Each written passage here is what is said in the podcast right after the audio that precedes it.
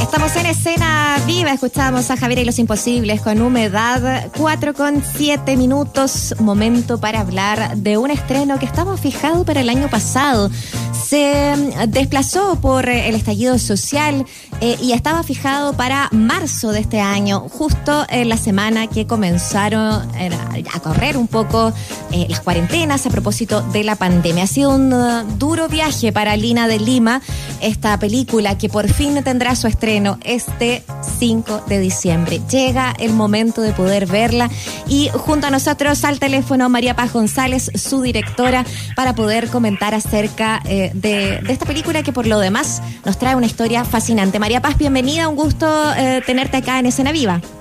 Hola Muriel, muchas gracias por la entrevista.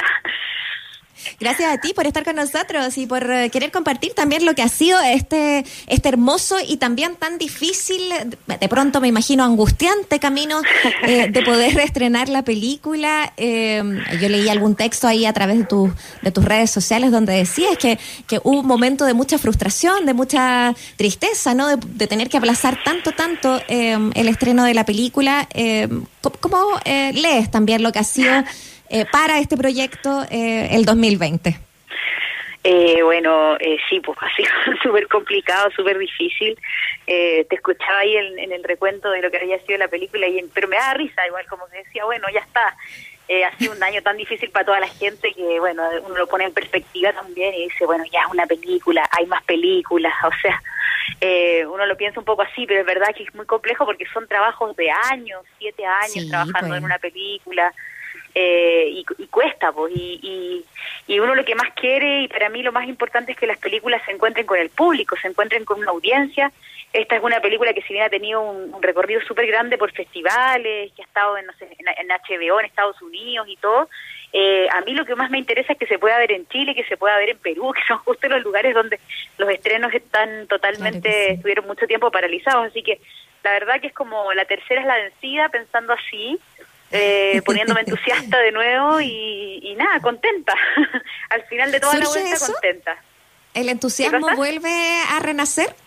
Sí, pues sí, yo creo que sí. Ahora que ha bajado un poco en este tiempo, por lo menos en Santiago, eh, llega el verano y, de alguna forma las posibilidades de, de poder ver incluso la película presencial en algunas salas con muchas medidas COVID y todo el, asunto se hace también eh, de alguna manera una realidad, por lo menos durante esto, este, este esta pequeña, eh, este mini, mini descanso entre comillas también, porque igual es difícil y por eso también la película va a estar eh, online, sobre todo como una plataforma principal para que la pueda ver el público sin, sin arriesgarse a nada. Oye, eh, no es menor eso lo que dices, ¿no? Cómo, cómo va a estar muy presente en lo virtual, eh, a propósito de que eh, en el recorrido que ha tenido también eh, ha podido ser vista de esa, de esa manera en los festivales. Por ejemplo, pienso en, en Valdivia, eh, pienso que estu ganó además el mejor largometraje chileno el año pasado, eh, que ganó también como mejor actriz. Ahí estuvo presencial, claro. la mejor dirección de arte, el mejor elenco masculino, mejor actriz en el Festival de Cine de Quilpué de este año también. Estuvo en el New Direction Competition del Cleveland International Film Festival de Estados Unidos, mejor película salió también. O sea, ha sido un recorrido, como decías tú, de festivales que, que quizás ha dado también un aire, una preparación para este encuentro, que es como el momento más importante también. Totalmente, sí, ¿no? La película, por suerte, nosotros partimos en el Festival de Toronto el año pasado, que fue un súper eh, buen lugar, que además son como una, una, competencia que es como de solo primeras películas, primeras y segundas películas así con ideas nuevas, frescas, entonces eh, estuvo genial eso y claro, y luego ha estado, no sé, en Estados Unidos estuvo en 15 festivales, estuvo en Mar del Plata, estuvo en un montón de festivales también en, en, América Latina, en Europa y ahora después nos tocó toda esta ola COVID donde ha sido todo virtual y, y donde, claro, la comunicación con el público, que es lo más bonito de los festivales, es difícil, pues, pero ha sido interesante igual, pues llegan mensajes, llegan fotos, llegan cómics, gente que en algún lado se entusiasma con la película y, y se pone creativa y manda cosas, encuentro que ha sido igual, ha tenido una vida particular como ha sido un poco la vida de todos en este tiempo, rara, especial, pero pero no por eso eh, ausente, digamos, también ha, encontrado su camino. Bueno, hemos hablado del recorrido de la película, de lo que eh, lo que significa también por fin tenerla en estreno acá en Chile y en Perú, ya sea de manera virtual, eh, pero tenerla con contacto directo con la gente, más allá de los festivales. Eh, hablando de la película en sí, lo comentamos en algún momento también con Mauricio, porque íbamos a tener la posibilidad de conversar con Magali Solier al, al, principio, en marzo, imagínate, ella va a venir, la protagonista de La Teta Asustada, actriz, cantante peruana, que es la protagonista de tu película, em, María Paz, y, que habla de la migración, ¿no? De, cómo eh, también este personaje, aquí siendo una empleada doméstica, manda plata a Perú, o sea, tantos rasgos de, de, la realidad nacional que se han visto incluso más agudizados con la pandemia. Em, Totalmente. ¿Cómo, ves tú que esta historia crece con, con lo que ha pasado también este año? Sí, ha sido, ha sido muy, muy significativo eso, como yo tenía un poco de susto de cómo se iba a ver después y la verdad como que se ha amplificado un poco la, la, mirada que hace la película de la realidad. Es una película particular igual, porque uh, si bien toca el tema de la migración, la protagonista es una mm, nana peruana, por decirlo así, eh, también es una película que se mueve un poco el estereotipo, entonces no es una nana que ande con delantal, no es una película de migrantes que uno se imagina inmediatamente una cosa como oscura, triste, al contrario, una película que dialoga mucho más con el humor, con el drama también, con, el, con cierta comedia de la tragedia, un personaje que, se ríe harto de sí misma también. Entonces una película como bastante optimista de alguna forma, porque también se combina un poco con, con, con ciertas tristezas, con ciertas soledades, con ciertos dolores que carga también un personaje que es una mamá que vive lejos de su familia, que todos los años tiene que planear un viaje a su casa y que y que eso se hace difícil. Pienso ahora, por ejemplo, en que muchos muchos migrantes no van a poder viajar a su país o van a postergar el viaje de este año eh, para más adelante. Entonces, muchas de las cosas de la película empiezan a tener otro eco. También todo el tema de, la desigualdad creo que es algo que se ve muy claramente en la película y que tiene que ver con finalmente con que tus sueños, tus posibilidades están muy marcados por el lugar donde te tocó nacer. Ahora, eso no implica que uno se echara a morir, eh, sino que implica que, que de alguna forma eh, hay una desigualdad que, que es latente eh, y que no necesariamente es de que los patrones la maltraten y que uno vea como una lucha de clases a ese nivel, pero sí es, es, una cosa que se hace súper consciente y que es persistente en el último tiempo, lo que lo que pasa con la migración, digamos, es algo que, que está ahí latente y que de alguna manera la película observa desde, desde lo cotidiano, sin darle una carga a eso valórica tan terrible. María Paz, ¿cómo te va? Te saludo, eh, Mauricio Jürgensen acá, Hola, te estás escuchando, ¿cómo ahí? Que entretenía la historia. Yo asumo que, claro, podrá no ser una descripción ruda como de la discriminación, pero a veces quizás es más sutil y por lo pronto el, tema de los migrantes es más universal. En ese sentido, ¿cómo te, cómo te llega a ti el hecho de que esa, esa realidad sea la realidad que viven muchas personas viviendo en lugares ajenos a su origen, ¿no? En el mundo. Pienso en que, por ejemplo, no sé, eh, resonó mucho tu película en el Festival de Estados Unidos.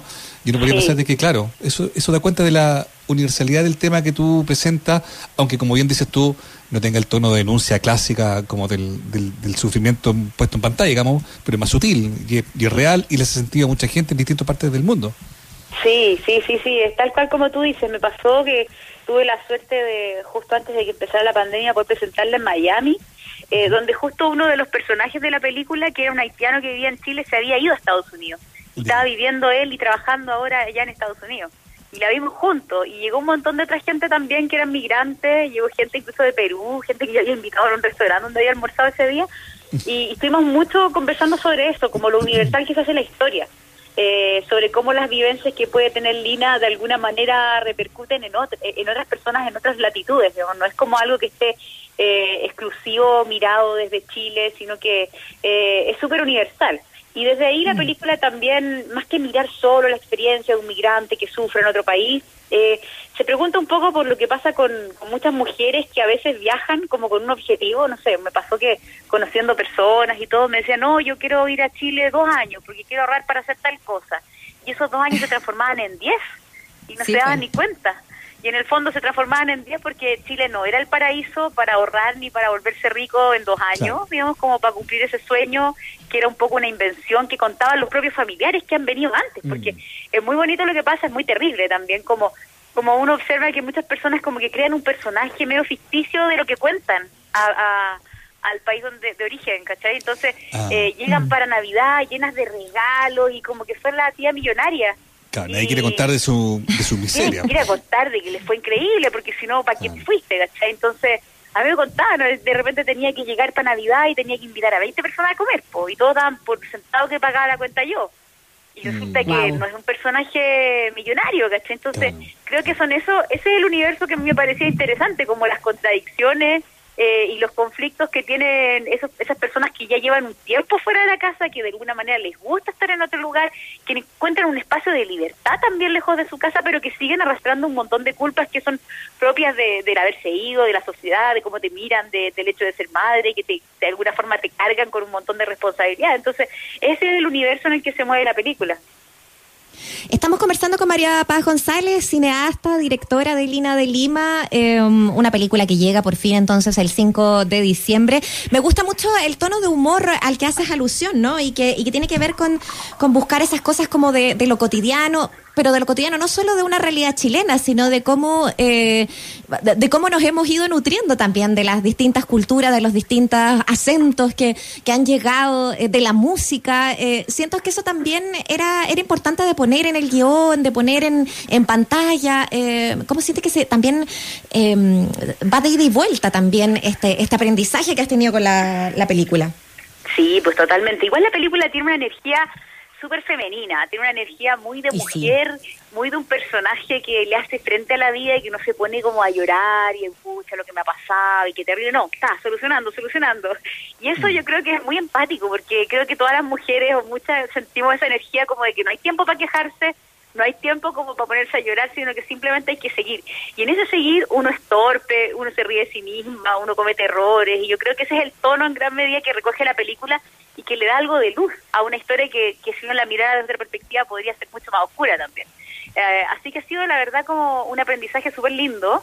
Eh, fue una historia que se armó a partir del conversar y de eh, sumergirme en un mundo de la migración en Chile, de conversar con muchas mujeres peruanas, de entender un poco las sensaciones, los sentimientos, las contradicciones, y desde ahí la verdad que surge esta historia. Entonces, ha sido un viaje largo, eh, muy bonito, donde, claro, tuve la, la, gran fortuna de trabajar con una tremenda actriz que es Magali Solier, que le puso además toda la fibra de su propia experiencia, ¿no? Como mamá, como persona que muchas veces trabaja lejos de su casa.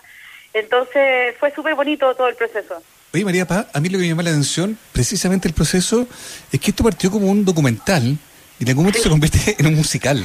Es un, paso atípico o, inesperado, quizás, ¿no? Sí, ¿Por qué no nos pues, cuentas brevemente cómo fue que llegaste de un lugar a otro? Mira, yo la verdad que yo partí en un, documental, eso, yo nunca dije, oh, voy a hacer, me preguntan a veces, ¿cómo ha sido el salto a la ficción? y digo, mira, la verdad que no ha sido ni, no he saltado para ninguna parte, como que simplemente me fui como de la curiosidad, me fui metiendo, fui conociendo personajes, y muchas de, la, que yo le llamo investigación, pero en el fondo es hacerse amiga de personas, como eh, generar vínculos, eh, fue mucho en karaoke, como que pasamos mucho tiempo en karaoke, tomando cerveza, conversando. Claro, y hay muchas karaoke donde van y, uno las ve arriba del escenario y como cantan y en el fondo piden canciones que, son de su, de su tierra o a veces que son canciones como típicas latinoamericanas de los 80, pero uno siente que hay un viaje interior ahí. Entonces dije, esta, esta cuestión es súper bonita. Y poco a poco lo musical se fue como apoderando de la película, como se convirtió un poco en el corazón de la película, como mm. era un espacio como para hablar del mundo interior del personaje. No, no que haga avanzar la trama como los musicales tradicionales, sino que vaya un poquito más adentro y desde una estética kitsch, colorida, divertida, donde la actriz también se ríe un poco de sí misma, eh, donde ella además es cantante, entonces lo hace espectacular, entonces hicimos unos números así, pero a todo color, pero todo muy desde, desde la búsqueda, desde el aprendizaje, no, no, no, esta cuestión nunca fue como así en, eh, como vamos a hacer un musical, no, de hecho a mí no me gustan mucho los musicales, como que me parece, es, rara la película, porque... Eso te iba a preguntar. Le, gusta a la gente que no le gustan los musicales la película, porque no es como un musical de Hollywood, ¿cachai? Es como todo medio minimalista, un poquito raro, un poquito kitsch, entonces como tierno, más que más que mm. tan así súper en serio, pero pero igual es en serio. es en serio, pero no tan serio, pero, igual en serio. María Paz, eh, y, con el estreno de, de la película eh, se cierra el ciclo, pues tú decías, son cinco, siete años los que se viven al interior de un proyecto audiovisual. Venías de otro súper largo como fue el documental Hija, ¿no? Que es súper personal, es súper casi autobiográfico. Eh, te pasaste como a este otro lado también. ¿Qué pasa con este cierre de ciclo? ¿Qué proyecto se pone entre, entre, no, es muy es muy loco porque, claro, es tanto tiempo como que no me lo creo, como que además siempre se como atrasado y la vez pasada estábamos a tres días del estreno, ahora estamos a tres, a cuatro, entonces como que todavía no me lo creo hasta que hasta que la gente lo haga en clic y la pueda ver y me comente. Eh, así que estoy un poco ahí, a ya no creo en nada, ¿no? Y se me dice el día anterior que se suspende, digo, bueno, ya, ya está, como entonces no sé, como que creo que hay una energía ahí también como acumulada que no, no, no sé muy bien qué va a pasar. Me da una pena tremenda no haberla podido ver con Magali todavía en el mismo lugar, iba a venir en marzo, quedó ahí con los pasajes eh, suspendido, la iba a ver conmigo en Toronto para el estreno mundial y tampoco la pudimos ver porque no pudo viajar, tenía un, un hijito recién nacido. Y así, miles de cosas que ha hecho súper difícil todo, pero la verdad también ha sido súper lindo, los comentarios, eh, las personas que la han podido ver en festivales, en distintos espacios, ha sido súper súper linda la recepción que ha tenido, eh, sobre todo con un público más amplio, que, que eso era mi, lo que me daba más pena, porque eh, es una película que si bien tiene buena repercusión en festivales, para mí está hecha para un público general, ¿cachai? No solamente para un público mm. de festivales o intelectual, sino que creo que la película tiene una fibra y un humor que hace que, que si bien no es de la talla, no es una película como de humor así dura, ¿no? pero de chiste, pero sí hay una complicidad en el humor y creo que, no sé, pues, mi mamá se la mostraba a su amiga o, amigos me dicen, oye, ¿sabes que está súper buena para recomendarle a mi papá? Porque nunca tengo que recomendarle. A mí eso me encanta. No, cuando se no lo quiero poner la peli ultra oscura, ¿cachai? Como que les da susto. Qué lindo. Y cuando se genera esa como inesperada transversalidad, ¿no? Como, como que le puede gustar a tu amigo y a tus papás también, y a tu tía también, no sé. Sí. Porque es un tema universal, no solo en el tono de, la, de lo que significa la migración en el mundo, que efectivamente lo es, también de lo que significa empezar a relacionarnos eh, de una manera en la que se relaciona el mundo hoy, ¿no?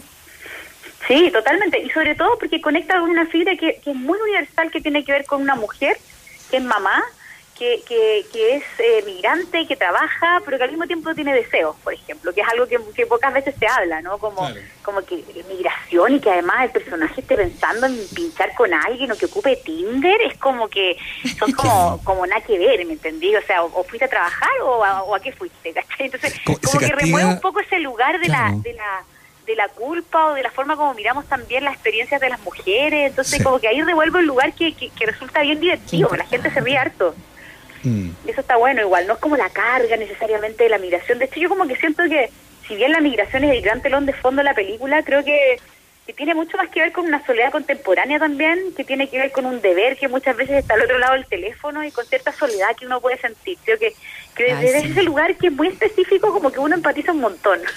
y es real porque lo que dices tú, ese castigo como a la posibilidad de, del goce, del deseo, del placer es también un poco lo que quizás describías tú cuando hablabas de los, de los karaoke. Eh, bien sabido, muchos migrantes que, que el día domingo se juntan a, en las pollerías y, y, cantan y vienen músicos de afuera, ya sea una fiesta extraordinaria, hay que decirlo. Y porque la pasa y está todo bien digamos pero pareciera que eso también en, alguna gente se castiga como no pues si pues. ella viene acá tiene que venir a trabajar si el migrante viene acá tiene que venir a trabajar no puede estar sentado en la plaza no puede estar eh, qué sé yo pasándolo bien. pasándolo, pasándolo bien, Es, brutal pues. porque esa, esa, es como eh, la, nueva forma de, discriminar en, la posibilidad de que él disfrute, ellos disfruten. Totalmente, totalmente. El goce está muy castigado y sobre todo para una clase social, porque siempre se mm. dice, claro, este es pobre porque no trabaja, como si la gente que tuviera plata es la que más trabaja. ¿Cachai? No hay ninguna relación entre esas dos cosas. Eh, y se ha acostumbrado a condenar un poco el goce, eh, es mal Totalmente. visto, ¿cachai? y, creo que sobre todo las mujeres, sobre todo las mujeres, ¿cachai? O sea, más todavía. la mujer. Totalmente. Que una madre, tiene que ser sacrificada, tiene que ser casi virgen, ¿me entiendes? Claro, ¿qué, anda eh, afuera cantando? ¿Cómo se le ocurre? No, pues tiene que estar ahí. No, pues. no y llamando por Tinder, olvídate. Pues, no, porque locura, eso no, no está permitido.